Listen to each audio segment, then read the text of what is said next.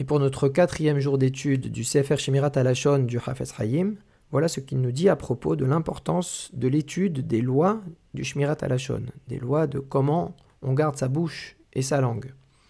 Il dit que c'est bien joli d'apprécier cette partie philosophique de l'ouvrage au sujet du Lachonara, mais que ce n'est pas suffisant. Il faut connaître les lois pratiques.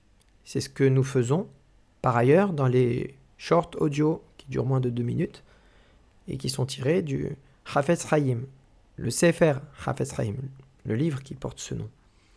Il dit que c'est quelque chose de nécessaire, en tout cas pour celui qui est désireux de la vie.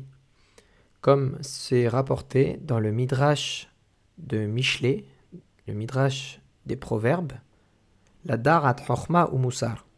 Il faut savoir la sagesse et la morale.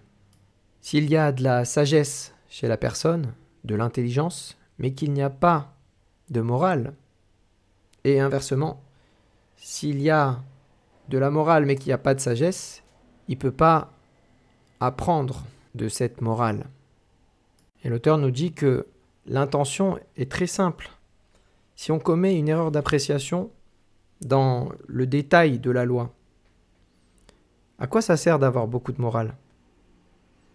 On peut considérer que si on fait une comparaison avec quelqu'un qui a une affaire et il pense que quelque chose qu'il fait n'est pas considéré comme du vol. Ça sert à quoi d'étudier la gravité du vol, la punition et tout ça? Parce que lui, il considère qu'il n'est pas dans cette catégorie-là. Il va jamais se remettre en question. C'est pareil avec les lois de la Torah. On peut même dire en particulier, par exemple pour Shabbat, on dit que celui qui n'étudie pas les lois de Shabbat, forcément, c'est garanti qu'il transgresse euh, le Shabbat, tous les Shabbats. Donc, étudier les lois, ça nous permet de savoir si on est du bon côté ou du mauvais côté. Et bien sûr, il faut accompagner ça de morale. Et c'est cet euh, ensemble qui permet d'arriver à la Irat Hashem. Grâce à ces deux études combinées, on arrive à accomplir la mitzvah positive de la Torah, Et Adonai Elohecha Tira tu craindras Dieu ton éternel.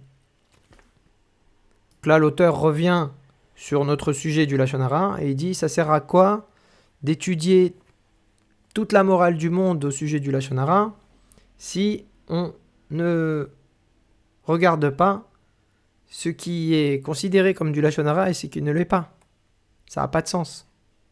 Et il nous donne un détail, il nous dit ça peut s'appliquer aussi bien sur les propos qui doivent être jugés, appréciés, à savoir s'ils sont ou non du Lachonara, mais ça peut aussi parler d'individus, à dire ah non, bah lui il n'est pas concerné, lui on a le droit de dire.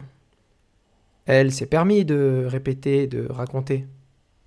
Donc en résumé, il faut étudier les lois pour connaître les détails de la définition du Lachonara, dans quelles circonstances on se trouve en situation de la shonara et dans quelles autres circonstances on ne s'y trouve pas. Et par-dessus cela, il faut ajouter une couche de moussard, donc de morale, pour pouvoir faire pénétrer la crainte de Dieu et trouver les stratégies qui vont nous permettre de se préserver de cette faute.